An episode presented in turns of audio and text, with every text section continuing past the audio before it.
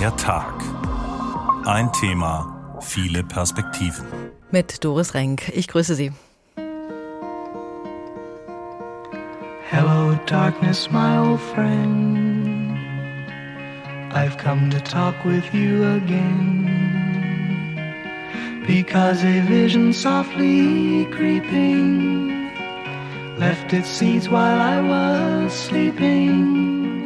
In Hanau wird es künftig früher dunkel. Die Straßenlaternen hier werden bisher immer von 23 bis 6 Uhr abgedunkelt, künftig schon ab 21 Uhr.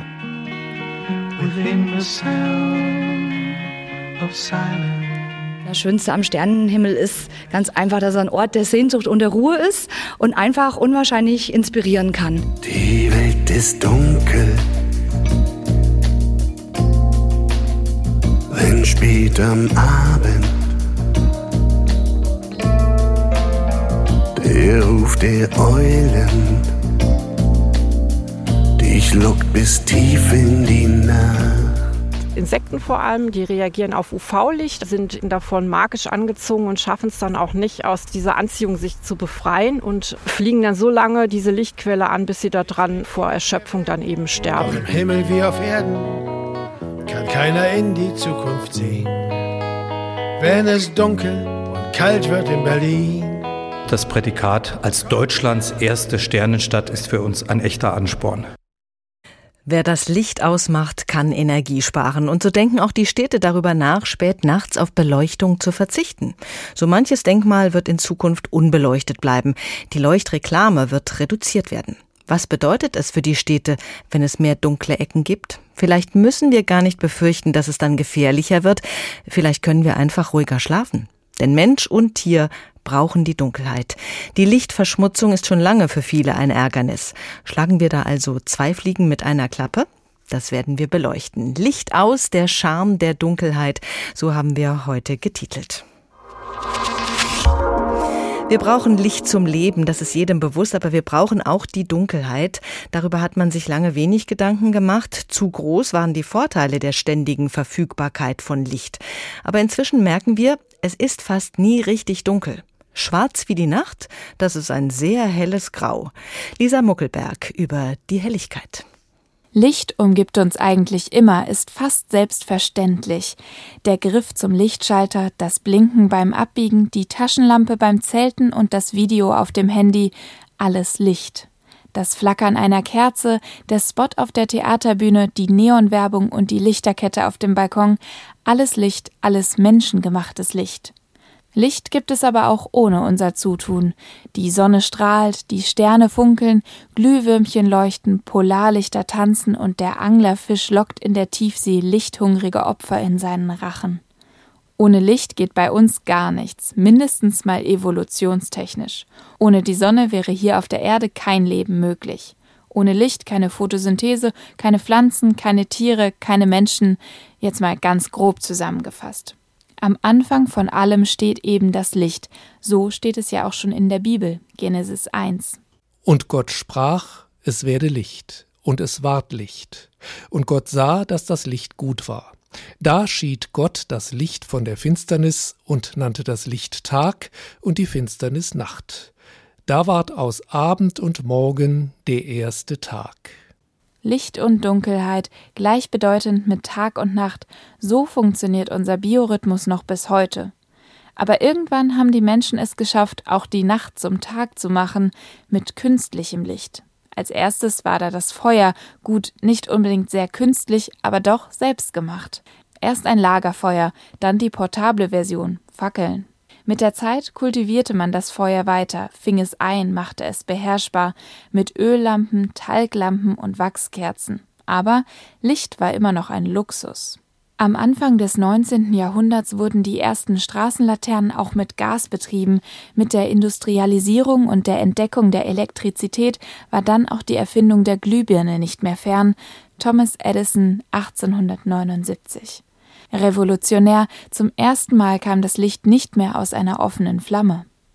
Heute ist die Glühbirne in der EU schon wieder Geschichte, nämlich verboten, sie ist zu verschwenderisch. Nur fünf Prozent ihrer Energie wandelt sie in Licht um, der Rest verpufft als Wärme. Ersetzt wurde sie erst von grellen Leuchtstoffröhren und Energiesparlampen und nun von LEDs, der aktuellen Krönung der Lichtschöpfung. Energieeffizient, individuell steuerbar und langlebig. Ab jetzt ist es nachts wirklich gar nicht mehr dunkel. Irgendein Handy-Display leuchtet uns immer an, irgendein Elektrogerät versichert uns durch ein kleines rotes Licht, dass es noch da ist, und draußen, draußen ist es eh immer hell, durch Straßenlaternen, Werbetafeln und beleuchtete Gebäude.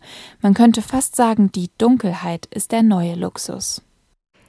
Bei Lichte betrachtet sieht manches viel weniger romantisch aus. Man neigt dann eher zu analytischem Denken als bei schummriger Beleuchtung. Die macht dafür kreativer. Licht hat eine enorme Wirkung auf uns. Wenn die Sonne scheint, fühlen sich viele Menschen viel energiegeladener als bei Regenwetter.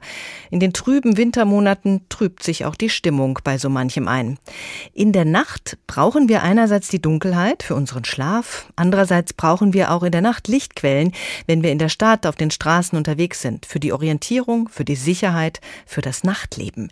Wie setzt man Lichtquellen in der modernen Stadt ein? Darüber spreche ich mit Professor J. Alexander Schmidt. Er lehrt Stadtplanung und urbanes Design an der Uni Duisburg und hat ein Buch geschrieben, Licht in der Stadt, Leitbilder und Strategie für innovative Lichtkonzepte.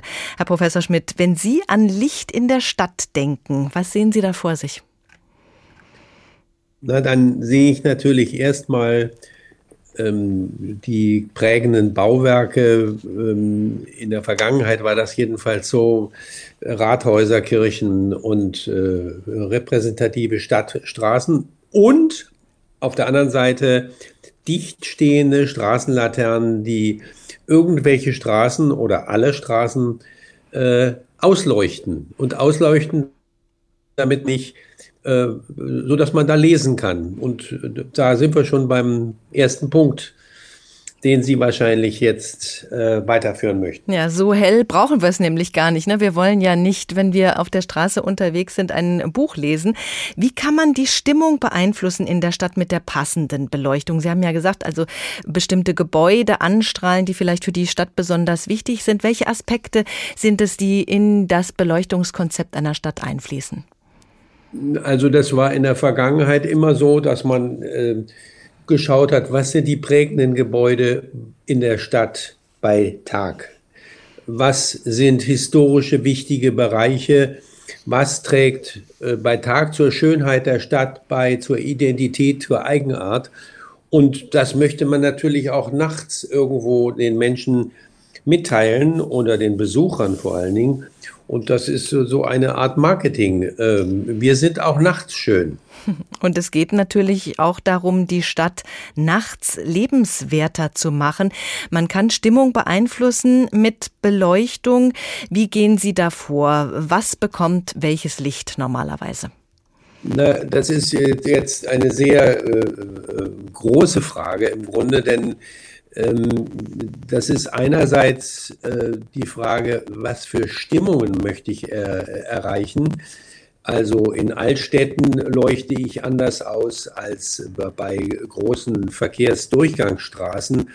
Äh, es geht eigentlich darum, den Charakter des öffentlichen Raumes herauszuheben. Da spielt sicher der, äh, das Tagbild eine Rolle, da spielen die Aktivitäten im öffentlichen Raum wieder und die Funktionen. Eine Einkaufsstraße wird anders ausgeleuchtet eine, als eine Altstadt oder eine, eine Wohnstraße. Hm, Im Grunde ist es also, also die Identität der Stadt, die man analysieren muss und die, das Stadtbild, damit man weiß, wo welche Lichtdichte erforderlich ist. Mhm. Und wir haben ja ähm, eben auch das Problem, dass die Städte inzwischen so hell geworden sind, dass das Lebensgefühl der Menschen beeinträchtigt wird, dass es eben zu dieser Lichtverschmutzung kommt. Wie geht man vor, damit man mögliche Störwirkungen im Innenraum vermeidet, wenn man den Außenraum auch nachts hell haben möchte?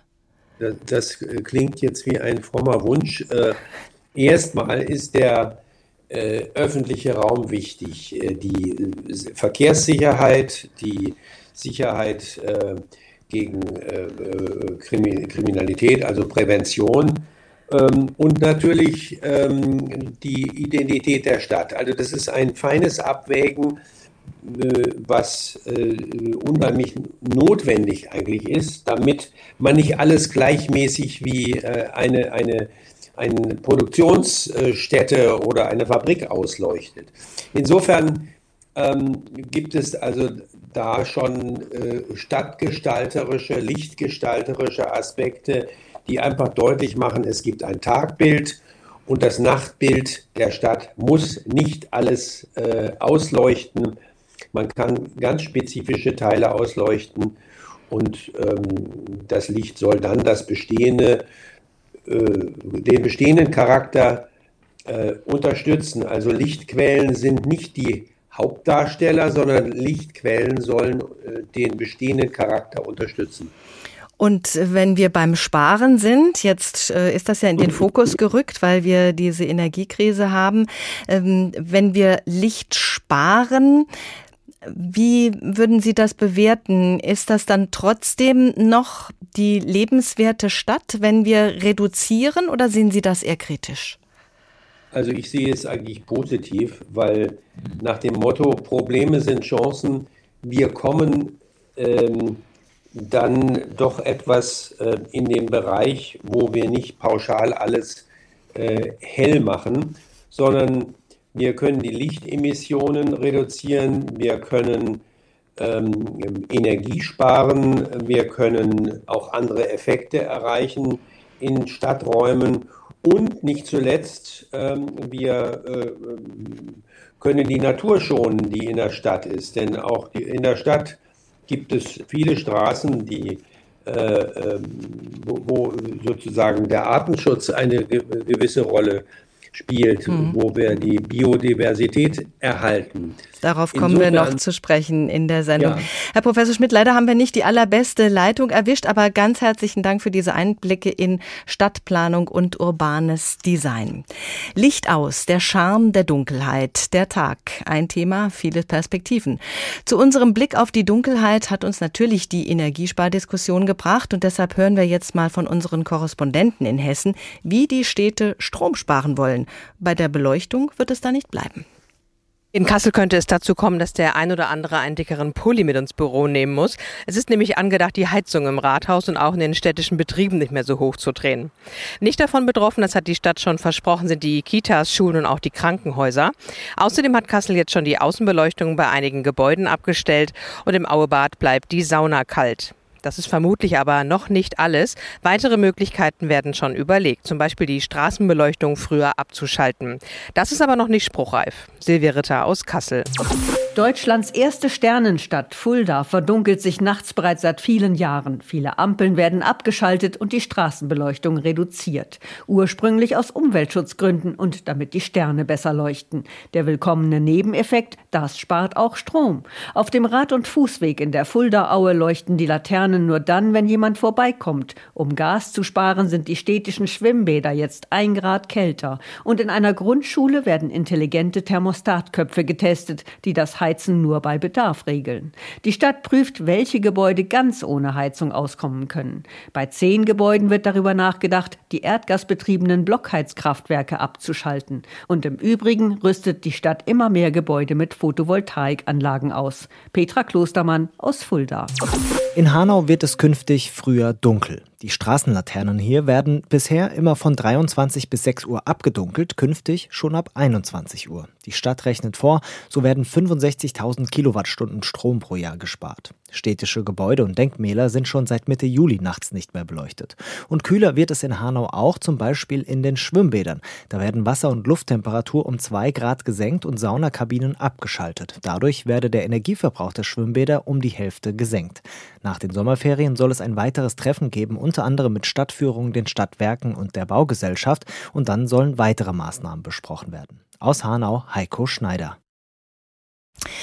Also es wird gespart in diesem Herbst-Winter in den Städten und Gemeinden und das auch am Licht. Aber natürlich spielt das Heizen auch eine große Rolle. Da lässt sich mehr einsparen als beim Licht, das ja gerade, wenn es mit LED erzeugt wird, relativ wenig Energie verbraucht. Aber es klang schon an, zum Beispiel in Fulda, da versucht man schon länger Licht sehr gezielt einzusetzen, damit man eben auch den Blick in die Sterne genießen kann. Von diesem Modellprojekt erzählt uns gleich unser Korrespondent in der Rhön. Aber zunächst wollen wir nochmal auf unsere meist hell erleuchteten Städte und Gemeinden Gemeinden schauen, dass da weniger mehr wäre. Das haben die Paten der Nacht schon lange erkannt.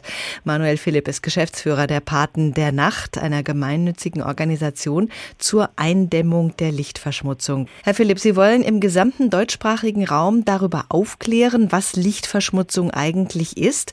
Wer macht das und wie? Also machen tun das mittlerweile 50 Ehrenamtliche, die wir in den letzten drei Jahren für diese Organisation Paten der Nacht gewonnen haben. Davon sind es knapp zehn in Österreich und der Rest in Deutschland, überall kreuz und quer in den Bundesländern verteilt. Und allesamt machen in ihrem Wirkungskreis, da wo sie halt hinkommen oder Möglichkeiten haben zu sprechen, Kontakte und Netzwerke zu bedienen, versuchen sie Vorträge zu halten, Infostände zu machen, Flyer zu verteilen oder einfach mit den Menschen zu sprechen. Das Licht auch zu viel sein kann. Das kann eigentlich jeder aus der eigenen Erfahrung auch sagen. Wenn das Licht grell leuchtet, dann können wir zum Beispiel nicht schlafen oder wir sind geblendet. Was versteht man unter Lichtverschmutzung? Also der Begriff ist tatsächlich etwas irreführend, weil man, wenn man es mit Luftverschmutzung vergleicht, sagt, da wird die Luft verschmutzt und bei der Lichtverschmutzung, ja, welches Licht wird dort verschmutzt? Aber es wird tatsächlich ein Licht verschmutzt, nämlich das natürliche Licht, der dunklen Nacht. Und dieses Licht der dunklen Nacht machen die ganzen Sterne, die Planeten und auch der Mond. Und selbst die Atmosphäre hat ein leichtes Nachleuchten, das durch chemische Prozesse tagsüber aufgeladen wird sozusagen. Und diese, dieses ganze Licht in der Nacht, das macht den Planeten ein bisschen heller nachts, sodass wir also eine 100% stockdunkle Nacht sowieso nirgend haben, nirgendwo haben, weil es eben ähm, durch diese natürliche Helligkeit der Nacht so eine Art Grundsockel gibt. Und mit unserem Kunstlicht verschmutzen wir eben diesen natürlich vorhandenen Sockel, von dem ich da gerade gesprochen habe. Hm, den kann man fast nirgends mehr wahrnehmen. Unsere Städte strahlen ihre Helligkeit bis ins All. Wie viel heller, als es natürlicherweise wäre, leuchten denn unsere Städte aktuell? Das reicht von ein paar Fachen, also zweifachen, dreifachen, vierfachen bis zum 40-fachen. Also die Obergrenze bildet die 40-fache äh, Helligkeit einer natürlich dunklen Nacht. Die Nacht, wie Sie gesagt haben, wäre ja auch nicht komplett dunkel ohne Kunstlicht. Würde das natürliche Licht denn ausreichen, damit wir uns orientieren können? Also zum Orientieren ja, aber zum richtigen Leben, wie wir es Menschen gewohnt sind, würde es nicht ausreichen. Definitiv nein. Man kann zwar, wenn man mal in der Wüste unter einem brillanten Sternenhimmel steht, da ist die Luft ja sehr trocken, dass man eine noch bessere Transparenz hat, sagt man, also noch besser und klarer die Sterne sieht. Da ist es fast so hell wie in einer Vollmondnacht. Da kann man relativ gut sehen, aber insgesamt betrachtet, nachdem wir solche Verhältnisse hier in Mitteleuropa nicht haben, brauchen wir ein gewisses Maß an Grundbeleuchtung, an künstlicher Grundbeleuchtung auf alle Fälle. In den letzten Jahren hat die Lichtverschmutzung stark zugenommen, unter anderem auch, weil Energie eigentlich sehr günstig war. Von welchen Kosten für nutzlos verschwendetes Licht gehen Sie denn aus? Da gibt es Zahlen darüber, die sprechen von etwa 20 Milliarden Euro, die pro Jahr in Europa ähm, durch fehlgelenktes, verschwendetes Licht verpulvert werden. Man muss sich das so vorstellen, dass die äh, ganzen Lichtquellen, die dort abstrahlen, entweder viel zu hell sind oder sie sind gleichzeitig auch noch viel zu schlecht ausgerichtet oder viel zu schlecht geschirmt. Das heißt, der Großteil der Beleuchtung geht seitlich oder sogar direkt nach oben weg. Es gibt natürlich auch Reflexionen am Asphalt, auf feuchten Wiesen, auf Schneeflächen, auf hellen Hausfassaden, dass es zu Rückreflexionen kommt. Die sind aber da nicht reingerechnet, sondern wirklich nur der direkte Lichtweg zur Seite und nach oben. Und das ist eben als verschwendetes Licht zu bezeichnen. Das macht etwa ein Drittel des gesamten Lichtes ab, was wir Menschen ähm, in Form von Kunstlicht abstrahlen. Wie könnte man diesen Lichtmüll denn nun vermeiden? Also im Grunde genommen habe ich gerade durch die Beantwortung der Frage schon einen Hinweis dazu gegeben, dass man es eben nur nach unten leuchten lässt, dass man das abschirmt. Und wenn man das tut, kann man schon sehr, sehr viel Energie gleichzeitig sparen, weil man viel weniger Watt, ich spreche bewusst so einfach dann hineinschrauben muss in das Gehäuse. Also wenn man zum Beispiel einen Strahler hat, da gibt es ganz viele solche Fluter, die jetzt keine Halogen, sondern LED-Fluter sind, die in den Baumärkten angeboten werden. Und die sind meistens in 90 Prozent aller Fälle und darüber hinaus viel zu hoch aufgeklappt. Wenn man die jetzt weiter nach unten neigen würde, im Idealfall parallel zum Boden, dann kommt auch das gesamte Licht nur unten am Boden an, wo man es braucht. Und da könnte man dann 50 Prozent oder sogar mehr Energie sparen, indem man einfach einen schwächeren Strahler kauft. Weil wenn alles Licht wirklich nur noch dahin leuchtet, wo man es braucht, dann brauche ich auch deutlich weniger Energie. Dasselbe ist mit der Lichtpunkthöhe zum Beispiel. Wenn ich von vier Meter Höhe an einer Hauswand auf zwei Meter Höhe reduziere, brauche ich nur noch ein Viertel der ursprünglichen Leistung, um am Boden dieselbe Helligkeit zu bekommen. Also einfaches Beispiel, auf vier Meter Höhe eine 10 Watt LED-Lampe. Und wenn ich die jetzt runter reduziere auf zwei Meter Höhe, dann reicht mir statt 10 Watt bloß noch zweieinhalb Watt für dieselbe Helligkeit am Boden. Und das gilt für jede Straßenlaterne, das gilt für jede Fassadenbeleuchtung, Eingangsbeleuchtung am Haus, dass man durch die Lichtpunkthöhe sehr viel Energie und auch Lichtverschmutzung damit vermeiden kann, dass man durch Schirmung und durch überhaupt Reduzierung der Helligkeit auch viel vermeiden kann. Über die Folgen von zu viel Licht machen wir uns oft gar keine Gedanken. Wie wirkt sich das denn aus, dass wir so einen ganz anderen Tag-Nacht-Rhythmus haben durch zu viel Licht in der Nacht? Es ist so, dass wir gerade in den Wintermonaten viel zu wenig rausgehen ans Tageslicht und dann auch schon dort im Büro unter künstlicher Beleuchtung sitzen und dann in den Abendstunden uns auch noch künstlicher Beleuchtung aussetzen, egal ob vorm Fernseher, am Schreibtisch oder am Wohnzimmertisch. Das reicht dann bis vors Bett gehen, äh, am Badspiegel oder eben vielleicht noch durch Smartphones und andere Bildschirme geblendet, sodass der Körper keine klare ähm, Signalwirkung von außen bekommt, jetzt ist Tag, jetzt ist Nacht und je verschmierter, je verwaschener dieser Helligkeitsunterschied zwischen Tag und Nacht ist, desto weniger kann der Körper einordnen, wann er denn mal Ruhe geben soll und die ganzen Erholungsmechanismen und Reparaturmechanismen im Körper einschalten kann. Und das geht natürlich den Tieren genauso. Also man kann sagen, alle tagaktiven Lebewesen, die nachts eigentlich schlafen sollen, sollten tagsüber genügend Licht bekommen und abends eben zu einer bestimmten Zeit möglichst wenig, dass der Körper wirklich erkennt, jetzt ist der Wechsel da, jetzt geht man in den Ruhemodus und während man schläft, auch wenn viele vielleicht den Schlaf für Zeitverschwendung in unserer 24-Stunden-Gesellschaft halten, ist ein ganz, ganz wichtiges, essentielles Mittel zur Gesunderhaltung, weil eben nachts, während wir schlafen, all das repariert wird, was wir vielleicht tagsüber unserem Körper nicht ganz so Gutes antun. Hm, das sind ja auch Prozesse, die hormonell gesteuert werden. Melatonin kennen wir als das Schlafhormon. Da habe ich auf Ihrer Homepage gelernt, es ist auch ein effektives Antioxidant. Ist also wichtig für Reparatur- und Regenerationsprozesse. Sie haben gesagt, wir bekommen tagsüber oft zu wenig Licht, weil wir zu wenig draußen draußen sind und nachts dann zu viel Kunstlicht. Bräuchten wir also auch noch Paten des Tageslichts? Eigentlich ja, weil letztlich unsere Vorfahren, die haben halt dann im Haus verbracht, wenn sie geschlafen haben oder das Wetter schlecht war. Wir waren einfach viel mehr draußen und mit Tageslicht meine ich nicht Sonnenlicht, indem man sich an Strand äh, eingecremt oder uneingecremt legt, sondern im Grunde genommen Tageslicht. Es reicht auch ein bewölkter Tag, einfach nur, um dem Körper zu signalisieren, jetzt hast du sozusagen zu leisten und jetzt bestünde die Möglichkeit und das Gegenteil dann nachts, dass man tut. Es reicht schon, wenn man morgens fünf oder zehn Minuten auf dem Balkon oder ans offene Fenster tritt an einem bewölkten Tag, dann kriegt der Körper denselben Push, den eine Tasse ähm, starker Espresso bewirkt. Und genau das Gegenteil passiert eben nachts, wo man dann sagt, da bräuchte man diesen Push in Richtung Schlafen. Und selbst wenn man sich unter einigermaßen dunkler Umgebung bei sich im Wohnzimmer aufhält, also möglichst gelbes Licht, kein weißliches, sondern eher gelbliches Licht, auch möglichst schwach, kann man eben viel kaputt machen, wenn man dann drei Minuten vorm hell erleuchteten, meistens kaltweißes Licht Badspiegel steht und sich die Zähne putzt, weil eben genau dann für ein bis zwei Stunden die Melatoninausschüttung im Körper gehemmt wird. Und wenn das nicht ausreichend da ist, schläft man nicht nur schlechter ein, sondern die Schlafqualität ist auch insgesamt, während man schläft, deutlich vermindert gerade über die Zeit, also mittelfristig bis langfristig, macht sich das dann gesundheitlich bemerkbar.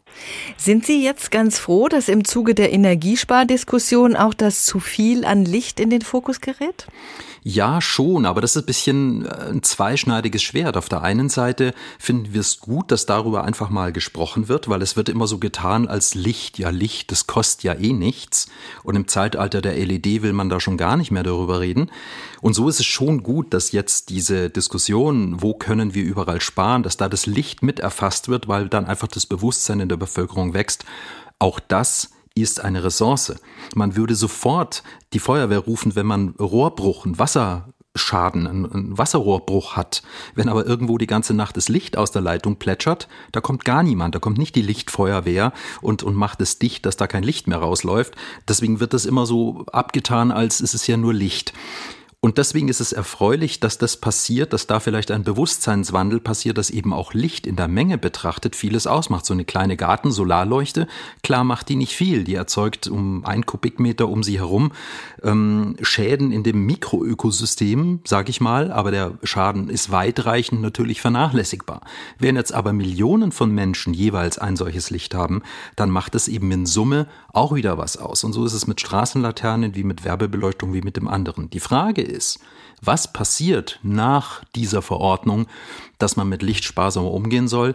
Geht man dann so quasi back to the roots und macht Business as usual?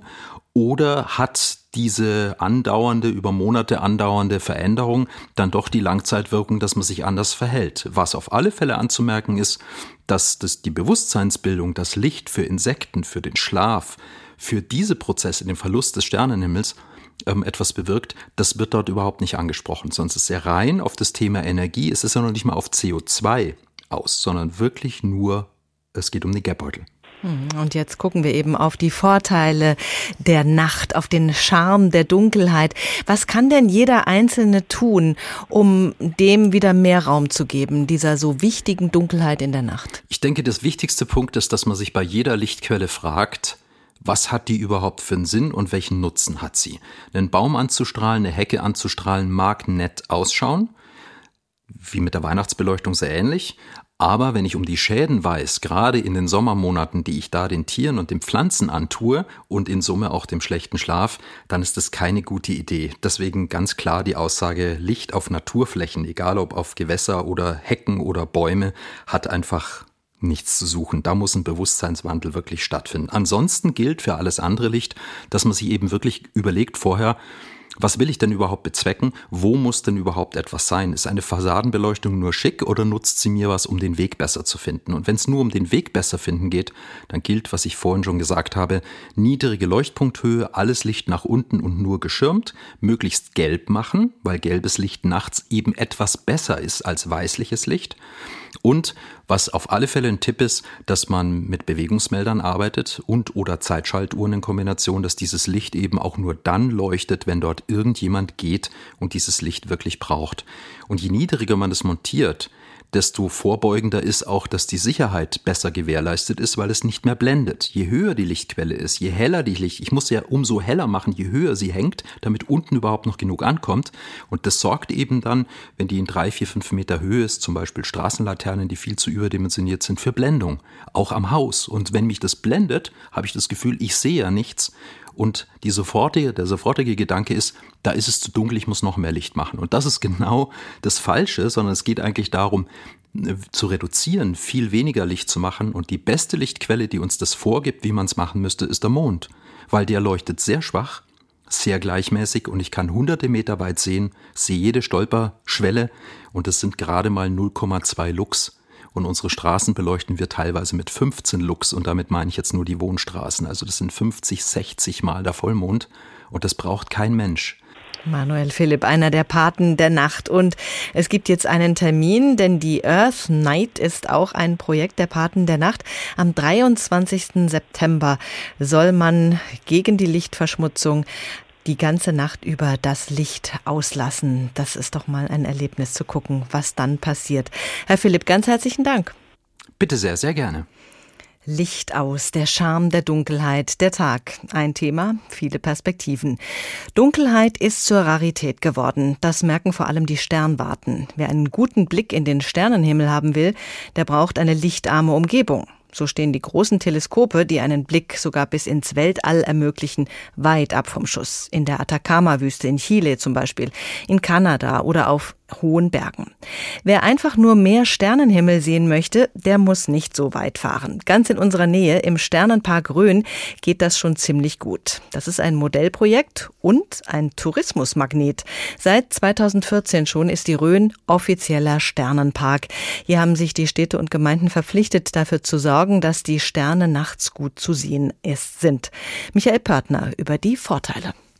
Seit dem Ukraine-Krieg reden alle vom Energiesparen. Das ist doch genau das, was wir immer predigen, sagt Sabine Frank. Sie ist die Koordinatorin im Sternenpark Rhön. Seit Jahren leistet sie Überzeugungsarbeit gegen unnütze Lichtquellen, für mehr Dunkelheit in der Nacht, zum Schutz der Tiere und für einen gesunden Biorhythmus des Menschen. Wir reden über Energiesparen, über die Artenvielfalt, aber auch über das Thema Bildung. Die Menschen glauben, sie also durch sie werden geblendet, dadurch keine Dunkeladaption, dadurch unsicher und der Wunsch nach mehr Licht. Aber es ist der falsche Weg. Weil wenn es dunkel ist, kann ich mich darauf einstellen. Es gilt, Streulicht zu reduzieren. Etliche Lichtquellen sind überflüssig. Nächtliche Leuchtreklamen etwa, hell erleuchtete Tankstellen, angestrahlte Burgen und Denkmäler. Straßenlaternen sind da schon schwieriger, sie dienen der Sicherheit. Der osthessische Stromlieferant Rhön Energie lässt die Leuchtkörper austauschen. Geschäftsführer Martin Heun. Wir haben ja schon begonnen und das äh, ist natürlich ein mehrjähriger Prozess, den wir da äh, aufsetzen müssen. Aber wir haben ja auch viele Lampen, die ohnehin an das Ende ihrer Lebenszeit gekommen sind und die müssen ohnehin ersetzt werden. Und das können wir dann gleich mit den guten und neuen Techniken dann auch äh, durchführen. In Fulda gibt es auch einen Versuchspark für neue Straßenlaternen. Auf dieser Lampenteststrecke wird ausprobiert, wie unterschiedliche Lichtquellen ankommen. Entscheidend ist dabei die Farbtemperatur des Lichts. Da hat sich ein warmer Amberton am besten erwiesen.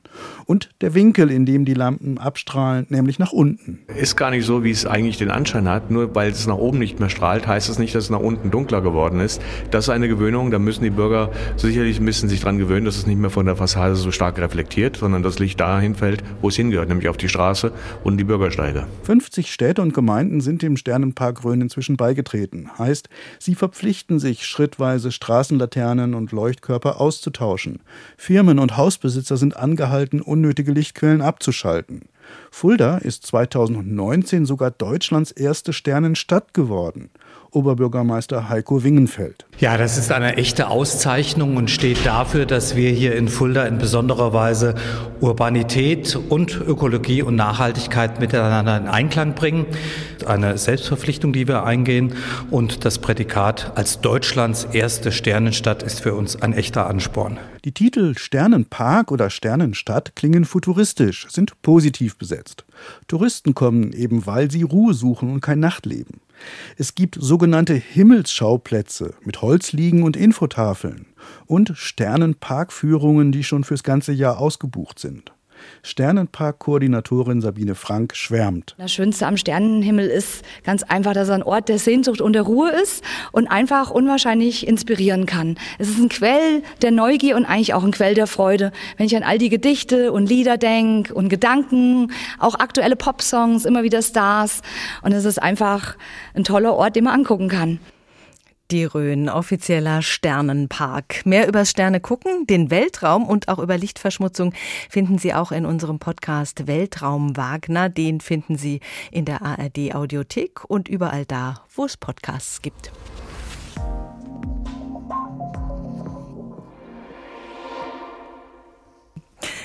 Wir haben schon gehört, welche gravierenden Folgen die Lichtverschmutzung in unseren Städten hat, wie sehr uns das zu viel an Licht beeinträchtigt, unseren Schlaf, unsere Hormonproduktion.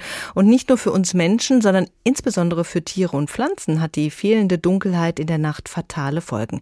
Es ist also zwingend nötig, dass in den Städten etwas getan wird gegen den Lichtmüll.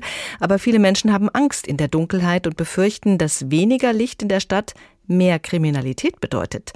Dunkle Ecken meiden wir. Wenn wir im Dunkeln unterwegs sind, fühlen wir uns wesentlich unsicherer als bei Tageslicht. Dunkle Gestalten machen uns Angst. Die Dunkelheit hat keinen guten Ruf.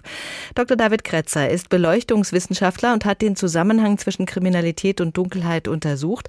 Herr Dr. Kretzer, auch am Tag gibt es Kriminalität. Das wird dann auch oft betont, dass jemand am helllichten Tag überfallen wurde, was praktisch als noch schlimmer bewertet wird, als wenn es bei Nacht und Nebel geschehen wäre. Was sagen die Untersuchungen? Reduziert Beleuchtung die Kriminalität?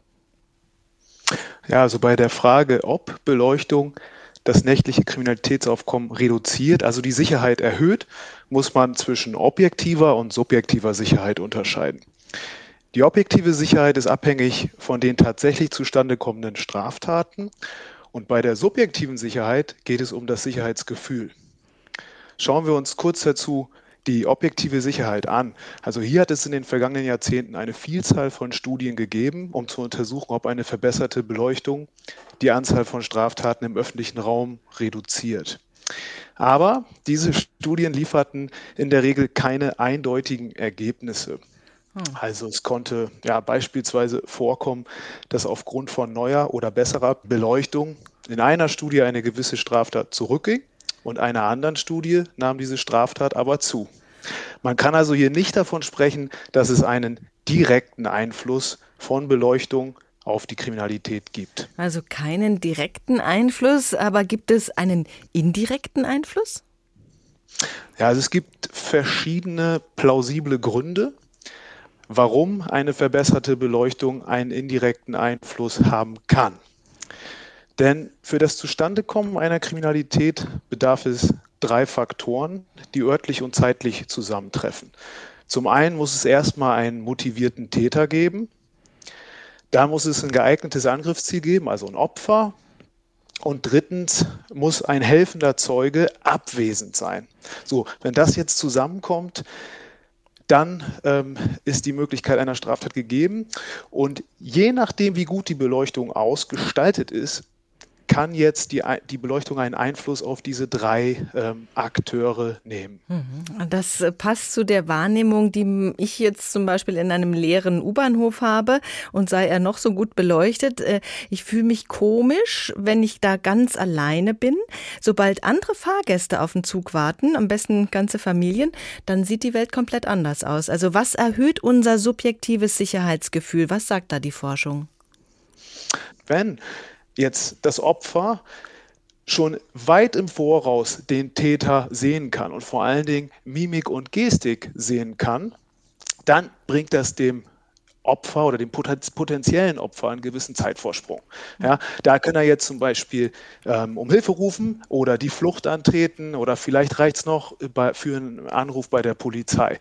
Wenn wir jetzt, was Sie sagen, auf den Zeugen zu sprechen kommen, dann ist es ja so, der Zeuge muss ja zunächst erstmal die visuelle Voraussetzung ähm, erfüllt haben, dass er sehen kann, dass er Zeuge werden kann. Und dafür bedarf es Beleuchtung und das wäre jetzt praktisch im direkten Moment, aber schauen wir einige Zeit weiter, ähm, könnte das äh, der Zeuge auch noch eine Täterbeschreibung ähm, bei der Polizei machen. Er könnte sagen, ja, der hatte einen grünen Pullover und äh, eine blaue Hose. Also auch das ähm, erhöht ja die Chance, ähm, gegebenenfalls nicht in diesem Moment ähm, die Tat zu verhindern, aber zu einer Aufklärung beizutragen. Und jetzt haben wir noch den dritten Akteur, das ist der Täter.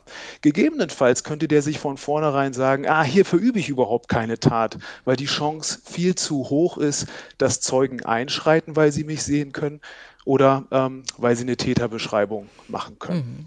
Jetzt wird gerade heiß diskutiert, ob man die Schaufensterbeleuchtung zumindest mal nachts ausschalten kann. Der Einzelhandel findet das nicht so gut, befürchtet da Umsatzeinbußen auch am Tag. Was hat denn die Schaufensterbeleuchtung mit der Sicherheit zu tun? Ja, also zunächst muss ich vorausschicken, dass ich, dass mir hier keine explizite Studie bekannt ist, die genau das untersucht hat.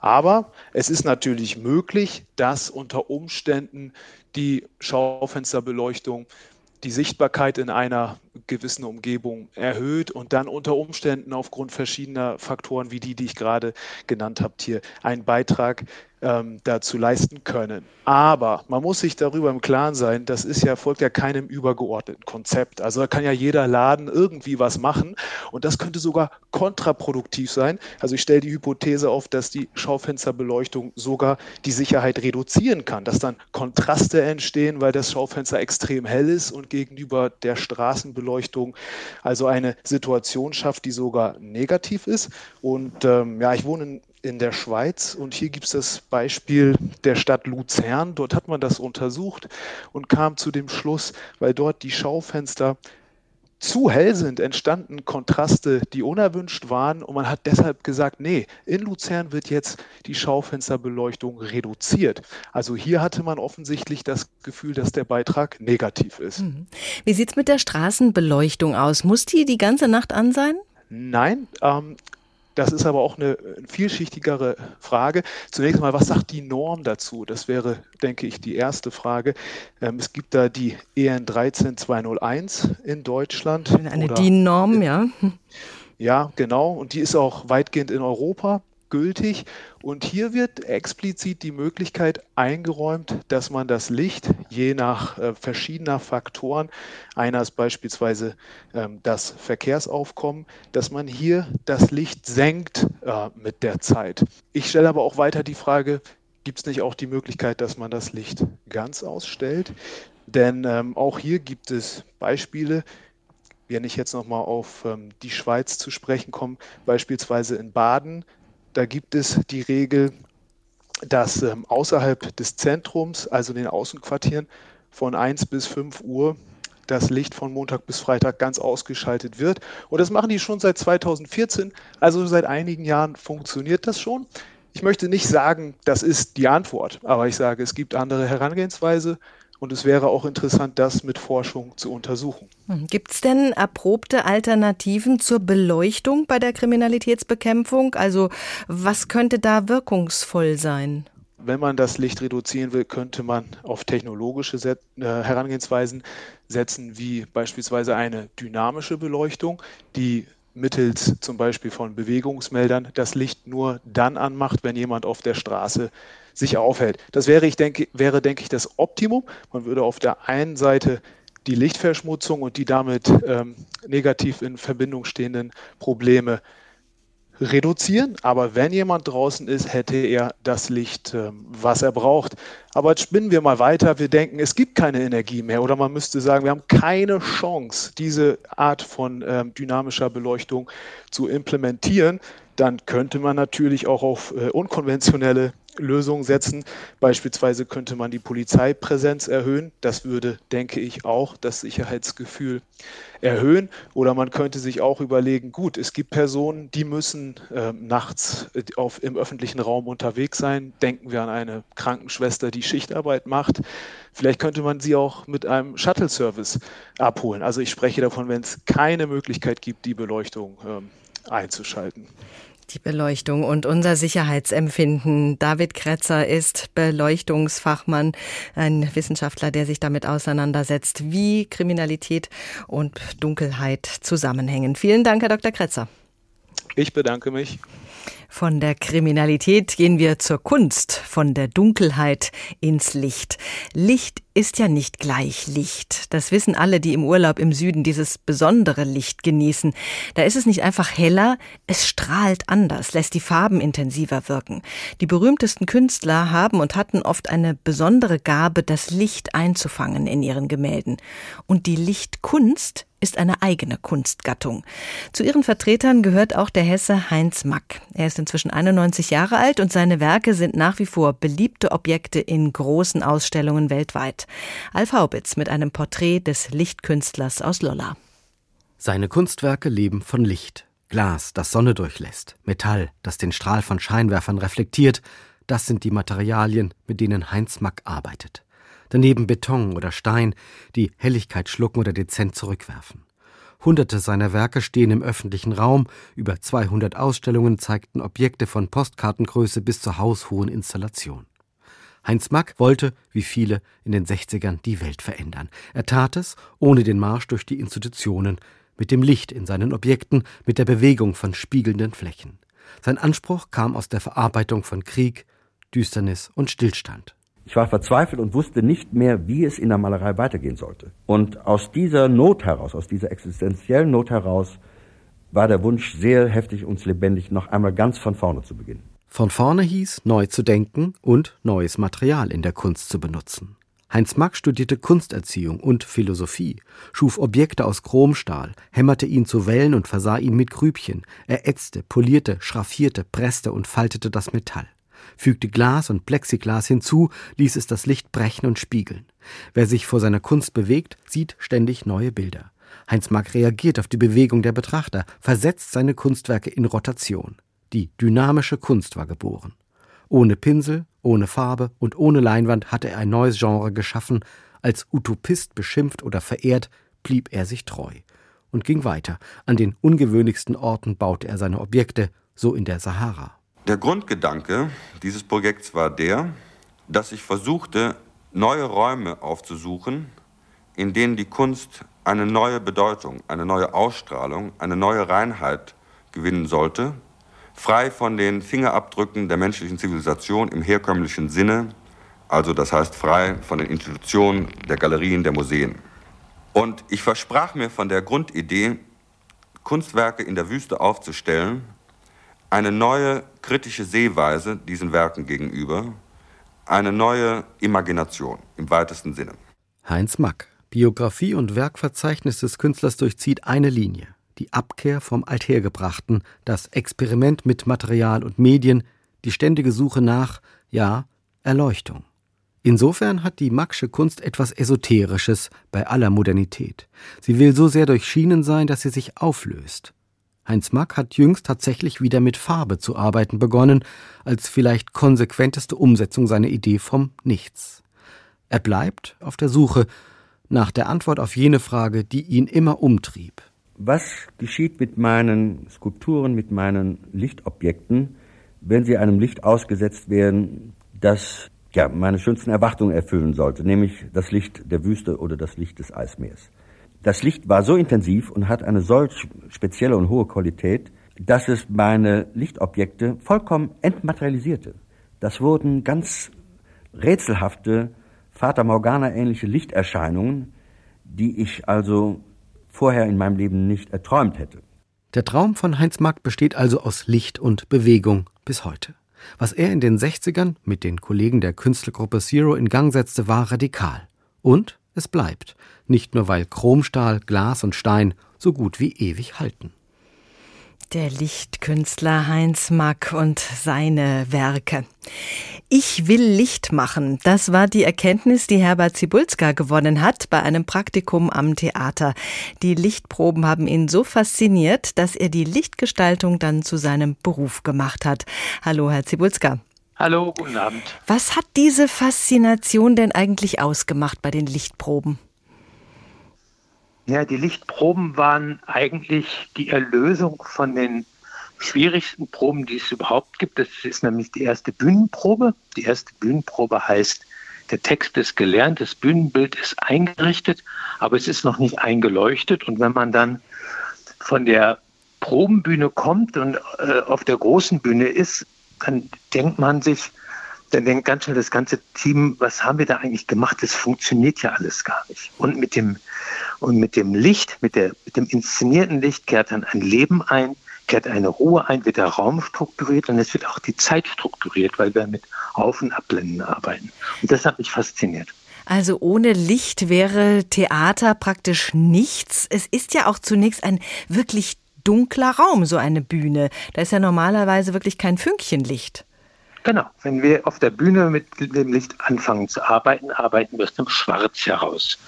Wobei das nicht ganz stimmt, sondern der erste Lichteindruck ist, wenn die Leute in den Zuschauerraum kommen und wenn ich eine Lichtgestaltung im Theater arbeite, dann ist die Beleuchtung des Zuschauerraums, wie hell er ist, oder ob man vielleicht noch ein bisschen was ergänzt, das ist oft der erste Eingriff, damit man vorbereitet ist für den Moment, wenn der Vorhang sich hebt und wenn man zum ersten Mal das Bild sieht, in dem dann das Stück beginnt zu spielen. Der eine oder andere wird sich noch an diesen Spruch erinnern, äh, Licht aus, Spot an. Wie kann man die Zuschauer mit dem Licht lenken? Ja, das ist, das, wir haben ganz verschiedene Lichtsprachen im Theater. Es gibt einmal, ich kann mich erinnern, wir haben mal ein Toccato Tasso gemacht am Nationaltheater in Weimar. Da habe ich mich vorher mit der goethischen Farbenlehre auseinandergesetzt, bin ganz oft ins Goethehaus gegangen, habe mir die bunten Wände angeguckt. Er hat ja jedes Zimmer farblich, farblich gestaltet und habe dann für die einzelnen Akte so eine farbliche Zuordnung gemacht und habe unter das normale weiß erscheinende Licht eine ganz leichte farbliche Duftnote gelegt. Und damit kann man den Zuschauer lenken. Wenn es ein bisschen grünlich wird, dann wird es den Leuten unheimlich. Wenn es etwas kälter, blauer wird, wird der Raum größer, die Leute werden klarer. Wenn ich einen Rot- oder Orangeton einmische, dann wird es wärmer, intimer. Und so kann man mit ganz diffizilen Mitteln, sofern es ganz langsam eingeblendet wird, und die Möglichkeit haben wir ja im Theater, wir haben oft Lichteinblendungen, die über mehrere Minuten gehen, kann ich den Zuschauer führen, ohne dass die merken, dass es einen Lichtwechsel gibt. Kann man zu viel Licht haben auf der Bühne? Also ist Lichtverschmutzung ja. Thema für einen Lichtgestalter? Also das, das erste Mal, wo ich mit zu viel Licht auf der Bühne zu kämpfen hatte, war, als ich das erste Mal ein komplett weißes Bühnenbild, Bühnenbild geleuchtet habe. Äh, das ist so, jedes Licht, was man drauf gibt, wird dann nochmal von den Wänden und vom Boden reflektiert. Und je mehr Licht man drauf gibt, desto dunkler erscheinen die, Leucht die Leute, die man eigentlich zeigen will. Und da ist es dann wirklich eine Frage des Handwerks, wie man diese Dinge dann löst. Also die Farbe Weiß ist besonders tückisch? Nee, das weiße Bühnenbild ist ah. besonders tückisch. Okay. Helle, helle Hintergründe. Das Verhältnis von Licht und Schatten, von Licht und Dunkelheit ist ja zentral. Welche Bedeutung hat denn die Dunkelheit für Sie? Also wenn ich ein Licht gestalte, dann arbeite ich jetzt auf der Bühne aus dem, aus dem, aus dem Dunklen heraus und die meisten Lichtquellen, die ich habe, werfen einen Schatten. Es gibt aber auch Möglichkeiten und Techniken, die Schatten wegzuleuchten dann hat man dann hat man sehr klare Räume, sehr nüchterne Räume, sehr prosaische Räume, die so wenig Ablenkung haben. Aber in der Regel arbeiten wir mit Schatten. Man kann, ich habe zum Beispiel eine Maria Stuart mal geleuchtet, auch im Nationaltheater Weimar. Da haben wir einzelne Bühnenelemente gemacht, die wir so als Schattenelemente eingesetzt haben, was, was wir zum Beispiel das Gefängnis der Maria Stuart gar nicht als Bühnenbild brauchten, sondern wir haben das beleuchtet. Wir haben das geleuchtet durch, durch ein großes Gegenlicht, das, das, das die Maria wie hinter Gittern wirkte. Mhm. Und das ist ein Gestaltungsmittel. Bei Ihren Arbeiten gibt es da Dinge, die Sie gern im Dunkeln lassen? Ja, es ist immer die Frage, was will ich zeigen und wenn ich es zeige, wie will ich es zeigen? Ich kann Dinge im Zwielicht, im wahrsten Sinne des Wortes, im Zwielicht zeigen. Ich kann welche Dinge unbestimmt lassen. Ich kann aber auch Momente von Klarheit erzeugen. Und das richtet sich immer nach dem Inhalt. Also das Licht auf der Bühne ist eine Sprache und hat eine Grammatik. Das heißt, wir haben unsere, unsere Methoden, Dinge zu betonen oder Dinge, Dinge zu egalisieren. Wir können Dinge dramatisch zuspitzen. Die, das, die, Zuspitzen geht Einmal über bewusstes Einsetzen von Schatten. Es geht aber auch um Farbigkeit. Farbigkeit ist reine Emotion. Und wenn ich eine Farbe auf die Bühne bringe, ein farbiges Licht, dann bin ich in dieser Emotion gefangen und die, über, die überhöht oft oder über, über, überwältigt oft alle andere Arbeit mit Licht oder in der Szene. Ihre Arbeit geht über das Theater hinaus. Viele Ihrer Lichtgestaltungen sind preisgekrönt. Wie gehen Sie ran an ein Projekt? Zum Beispiel, wenn es um die Wegführung an einer S-Bahn-Station geht oder bei der Kirchenbeleuchtung? Also bei der S-Bahn-Station Taunusanlage, da war die Fragestellung oder die Aufgabenstellung der Bahn in Zusammenarbeit mit der Stadt Frankfurt, dass die Leute ganz schnell emotional wissen müssen, an welcher Stelle muss ich raus? Gehe ich zur Deutschen Bank oder gehe ich in den Park? Und für die Deutsche Bank haben wir einen Blauton gesucht, haben uns bemüht, nicht, nicht den CI-Ton der, der Bank zu treffen, sondern ein, ein neutrales Blau. Und zum Grün ging es dann zur Alten Oper oder, oder, zur, oder zur Taunusanlage. Und das ist eine emotionale Führung, wo man jemand sagen kann, wenn er wenn, er, wenn man sich mit ihm an der alten Oper treffen will, folg einfach den grünen Streifen, dann guckst du, wenn du oben aus, aus, der, aus dem Schacht ausgestiegen bist, siehst du die alte Oper von und da musst du hin, beziehungsweise bei der Bank geht es genauso. Bei Kirchenräumen ist es unterschiedlich. Also das kommt dann immer auf das Gebäude an, auf die Geschichte an und auf das, was man machen will. Ich habe in Frankfurt die Frauenfriedenskirche beleuchtet. Da gab es zum Beispiel ein Lichtkonzept, des Architekten aus den 1920er Jahren, das wirklich auf Lichtwirkungen berufte, allerdings mit den Lichtmitteln, die man in den 1920er Jahren hatten. Und die waren deutlich anders als heute. Mhm. Und da bestand die, die Aufgabenstellung wesentlich darin, das ins 21. Jahrhundert zu übersetzen. Es gibt aber auch andere Räume, wie zum Beispiel Bonifatius in Frankfurt, Sachsenhausen, ein expressionistischer Theaterbau, einer der wenigen expressionistischen Sakralbauten, die wir in Hessen haben. Ja, Herr Und Expressionismus ist der Ausdruck. Ja? Leider ist unsere Zeit schon abgelaufen, aber wir haben mitbekommen, dieses Einsetzen des Lichtes ist eine wahnsinnig faszinierende Angelegenheit. Licht aus, der Charme der Dunkelheit. So haben wir den Tag heute überschrieben. Unsere Sendungen können Sie jederzeit hören. Sie finden sie in der ARD Audiothek oder bei Apple. Wir sind auch gerne mit Ihnen in Kontakt. Dafür finden Sie ein Formular auf unserer Homepage hr2.de oder hrinforadio.de. Da finden Sie auch den Weg zu unserem Newsletter. Mein Name ist Doris Renk. Schönen Abend, schönen Tag.